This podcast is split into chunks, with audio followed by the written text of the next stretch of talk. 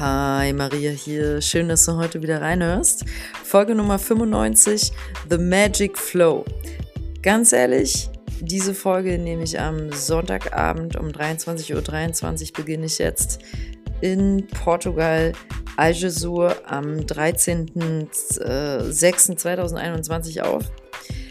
Ähm, ziemlich müde, und das mache ich nicht so spät, weil ich keinen Bock habe auf diesen Podcast, sondern einfach, weil das Leben hier so voll ist. und von dort heraus, aus diesem Spirit, den ich hier gerade mitkriege, ähm, aus diesen wundervollen Erfahrungen, teile ich mit dir diese Folge. Los geht's.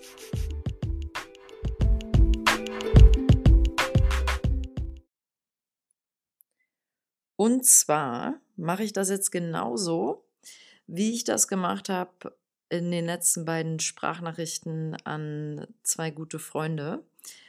Und zwar habe ich einfach intuitiv von 1 bis 10 Punkte angefangen zu erzählen, was so abgeht, wie es mir geht.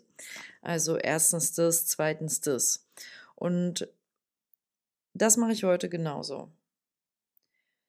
Erstens. Erstens möchte ich mit dir teilen. Also ich beziehe mich jetzt hier auf diese Punkte nicht auf Spirit, äh, nicht auf mich und mein Leben auch, aber weißt wie ich es meine? Ich beziehe das hier aufs große Ganze und gucke jetzt mal, was kommt. Ich weiß es auch nicht. Also erstens, du bist ein magisches Wesen. Du bist komplett feinstofflich. Und alles, woraus du bestehst, ist Informationen. Das musst du dir so vorstellen, dass wenn du jetzt mal tiefer in die Matrix eintauchst, in deinen Körper, könntest du dich komplett auflösen.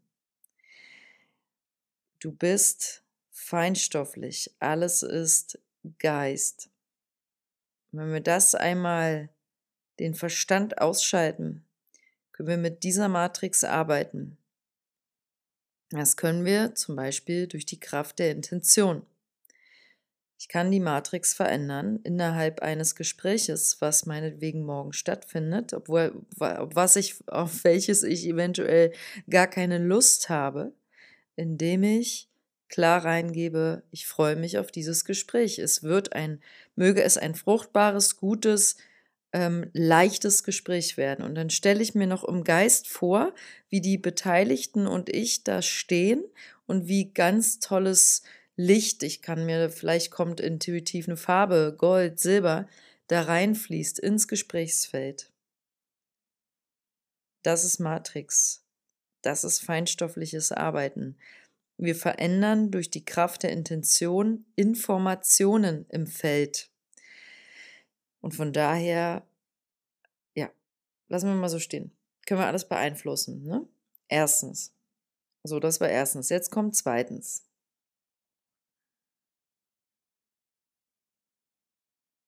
Zweitens, du brauchst Mut und Vertrauen, um deinen Weg zu gehen. Wenn du keinen Mut hast, dann gehst du niemals los. Wenn du kein Vertrauen hast, ist auch nicht der Mut da. Also wir brauchen Mut und Vertrauen in uns selbst, um unseren Weg zu gehen.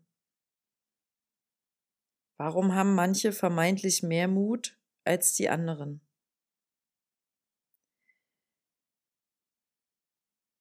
Ich glaube, die, die vermeintlich mehr Mut haben als die anderen, sind einfach nur die, die besser darin sind oder denen es leichter fällt, nicht so sehr auf die Stimme im Kopf zu hören, die dir, die dir erzählt, dass du nicht gut genug bist, um deine Sachen zu machen oder zu teilen, dass du sowieso nicht gut genug und nichts wert bist. Da sind wir wieder bei Glaubenssätzen, da sind wir wieder beim inneren Kind. Und die mutigeren Menschen haben, wir haben alle gleich viel Mut mitbekommen. Glaube ich wirklich. Wir haben alle hier an sich so dasselbe Potenzial mitbekommen.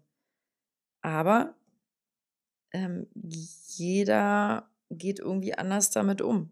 Und manche haben von vornherein ich sag mal, günstigere Päckchen und Begebenheiten mitbekommen.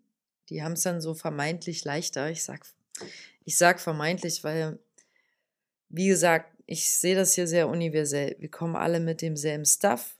Jede Seele hat eine, einen eigenen Seelenweg. Aber da komme ich vielleicht gleich zu drittens zu. Kommt mir so. Ich bleibe mal bei Mut und Vertrauen.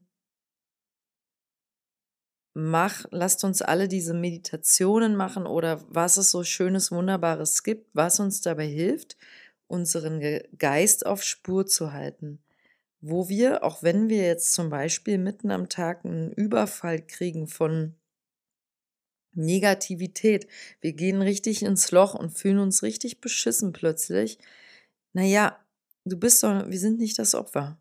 Wir haben immer eine gewisse Handlungsmacht und können da was machen.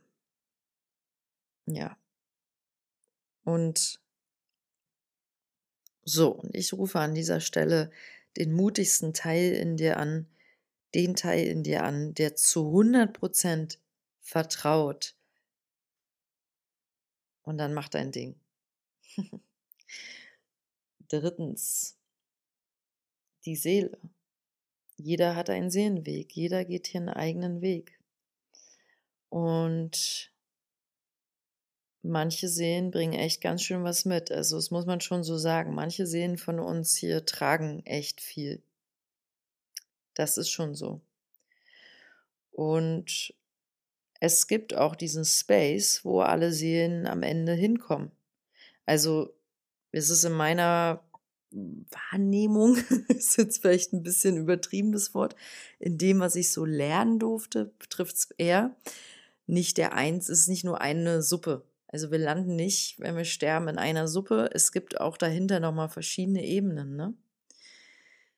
Und anyhow, jede Seele, die hier ist gerade auf der Erde, also du und ich, weil sonst würdest du nicht den Podcast hören und ich den nicht sprechen. Also wir sind beide gerade auf der Erde, denke ich mal. Äh, sag mir Bescheid bitte, wenn du gerade diesen Podcast von einem anderen Planeten hörst. Danke. ähm, jede Seele auf dieser Erde darf was lernen, sonst wäre die nicht hier. Ja, wir wurden hierher geschickt, um was zu lernen. Wir wurden hierher geschickt, um Erfahrung zu machen. Wir wurden hierher geschickt, um in diesem Körper wundervolle Erfahrungen zu machen und manchmal auch schwierige. Und die sind nicht immer leicht. Aber so ist das Leben. Es gehört dazu, dass wir Erfahrungen jeglicher Art machen, damit wir in dieses emotionale Spektrum kommen, damit wir in diesem Körper fühlen, wie sich das anfühlt. Wow, tief traurig. Wow, Ekstase. Wow, sexuelle Lust. Wow, Orgasmus. Wow, Freude. Und wow, wieder tief, tief traurig bis hin zu Wut oder wow, jetzt bin ich im, im, in der Scham. Ich schäme mich. Ja. Viertens, Lebensaufgabe. Jetzt kommen wir also mit unserer Seele her und dahinter steht eine Lebensaufgabe. Und die beziehe ich jetzt mehr aufs Berufliche. Wir dürfen wirklich schauen, wie möchte ich meine Zeit investieren und teilen. Wie macht es Sinn? Arbeite ich in einer Firma, wo ich irgendwie dahinter stehe? Könnte ich, wenn ich schon acht Stunden meiner Lebenszeit am Tag investiere, vielleicht doch nochmal mir vorstellen, in eine Firma zu wechseln, wo hundertprozentig ich die Werte teile? Ist das eine denkbare Idee? Oder kommt dann der Mindfuck, der sagt, nee, sowas gibt's nicht, so viel Glück muss ich erstmal haben und die Firma, wo soll ich die finden? Und dann muss es da eine Stelle geben. Also ist das vielleicht, ist da noch was anderes, Größeres auf dem Spielplan für mich, damit ich, also spreche stellvertretend für dein mögliches Ich, noch was Größeres erfahren darf, damit es noch weitergeht, damit wir wachsen, ne? Ähm, damit das, was wir hier machen, Sinn macht. Es macht keinen Sinn für uns, den Planeten zu zerstören. Wir machen das, weil wir uns das hier so, ich sag mal, ausgesucht haben, gerade in dieser Zeit hier zu sein und in dieses als, als Welt ähm, global gesehen entwicklungsmäßig gesehen, will unsere Generation genau an diesem Punkt gerade sein, wo wir sind, mit diesem völlig überhitzten Planeten. Sonst wäre das ja nicht so, oder? Aber was ist unsere Aufgabe jetzt? Und dürfen wir uns neu aufstellen? Ich denke schon. Und jeder darf, finde ich, sich auf den Weg machen nach seiner Lebensaufgabe. Auch wenn wir kleine Wege gehen, muss nicht immer gleich den großen, äh, übertriebenen Weg im Blick haben. Finde deine Lebensaufgabe, Ausrufezeichen. Danke. Weil da haben wir alle was von. Wer seine Lebensaufgabe findet und macht, erfüllt, ist glücklich und zufrieden, ist ausgefüllt und es ist in der Regel immer was Gutes. Eine, Negat eine, eine Lebensaufgabe kann niemals im Schatten, in der Schattenarbeit sein. Also im Sinne von, warte, lasst mich das anders formulieren, eine die wahre Lebensaufgabe findet niemals auf dem dunklen Pfad statt, sondern immer auf dem Pfad des Lichts der Liebe. Alles klar. Punkt Nummer 6. Liebe. Liebe in der Partnerschaft, finde ich, kommt mir gerade so, partnerschaftliche Liebe, Punkt 6. Partnerschaftliche Liebe darf sich leicht anfühlen, aufregend, schön, kindlich, verspielt, zart, hm, freudig, ehrlich und bedingungslos anfühlen. Und das darf sie vom ersten Tag an sein. Und der Anfang darf leicht sein einer Beziehung. Siebtens, Freunde. Ohne Freunde geht gar nichts. Wir brauchen alle Verbindung, wir brauchen alle Community, äh, Gemeinschaft. Ähm, Freunde sind Altersvorsorge. Ist doch so, oder? Willst du mit 80 alleine im Altersheim sitzen? Dein Partner ist vielleicht schon vor dir gestorben. Vielleicht hast du keine Kinder. Alleine im Altersheim mit 80. Dir wischen Frauen, die du nicht kennst, den Arsch ab. Äh, es klingt ein bisschen lustig, wenn ich so sage, aber es ist brutale Wahrheit und ähm, wäre für mich ein Albtraum. Ich sehe mich ganz anders alt werden, als ich viele andere alt werden sehe, weil ich mich dafür entscheide, heute schon. Und ich sehe mich glücklich im Alter. Und ich sehe, dass es das Wort Alter für mich nicht gibt. Es gibt dann einfach sowas wie Reife, wie Wachstum. Ich kann einfach nur wachsen mit Leben, Lebensjahr, oder? Also energetisch, spirituell, in meiner Wahrheit, in meiner Erfahrenheit. Das sehe ich. Und dieses Altwerden, was ist das überhaupt? Mein Körper, okay, ist mein Werkzeug, und den pflege ich so gut ich kann. Ich versuche auf den zu hören. Und dann bin ich im Vertrauen, dass er ja, mir immer seine Signale sendet, was er gerade braucht und ja, läuft. Und da dürfen wir klar sein, wie willst du alt werden? Wie stellst du dir das vor? Welche Menschen sind da? In welchem Land bist du? Ähm, arbeitest du dann noch? Also ich arbeite mit 80, 90 noch. Ich weiß das. Aber für mich ist Arbeit dann halt auch einfach sein, existieren. Also das ist nicht getrennt. Ich teile, ich wirke, ich, ich lehre, ich unterrichte. Das mache ich alles noch mit 80, 90. Wie siehst du dich im Alter? Ich glaube nicht, dass das jeder für sich jetzt beantworten muss, aber muss jetzt mal gefragt werden hier. Und auf jeden Fall, um den Kreis zu schließen mit den Freunden, ich sehe mich mit vielen tollen Menschen in meinem Feld, mein Leben lang. Und das ist eines der größten Geschenke, die meine Seele hier erfahren darf. Achtens, Pflanzen.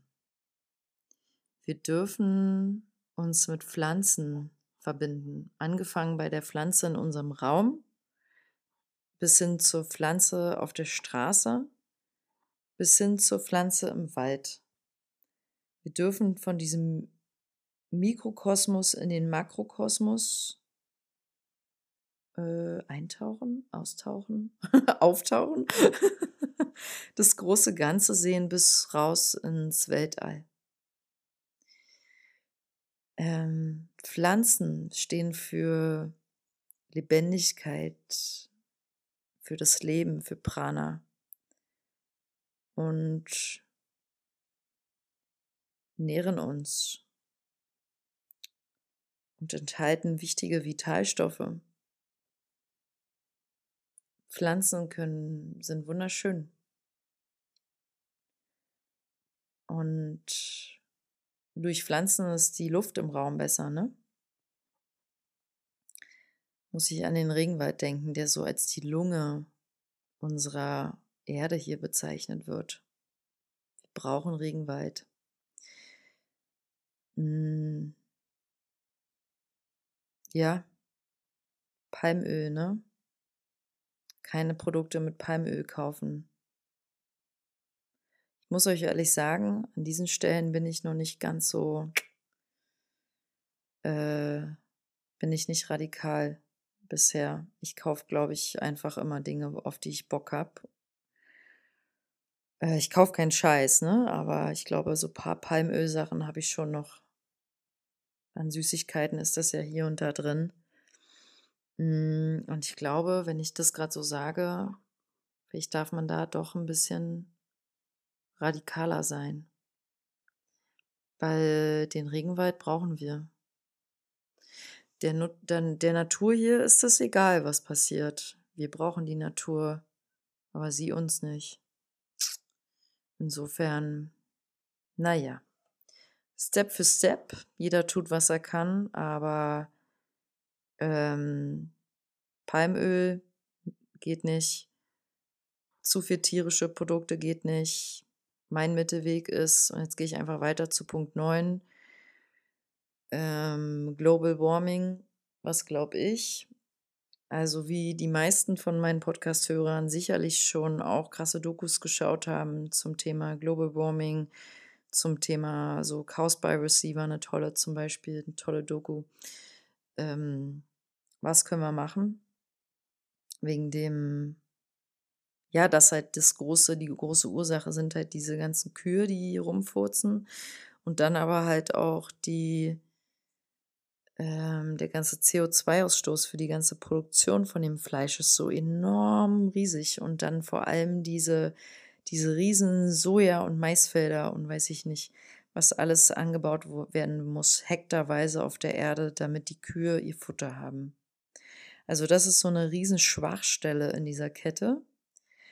Und es ernähren sich immer mehr Leute genau wegen diesem Punkt, was halt krass ist, ähm, tatsächlich vegan oder vegetarisch.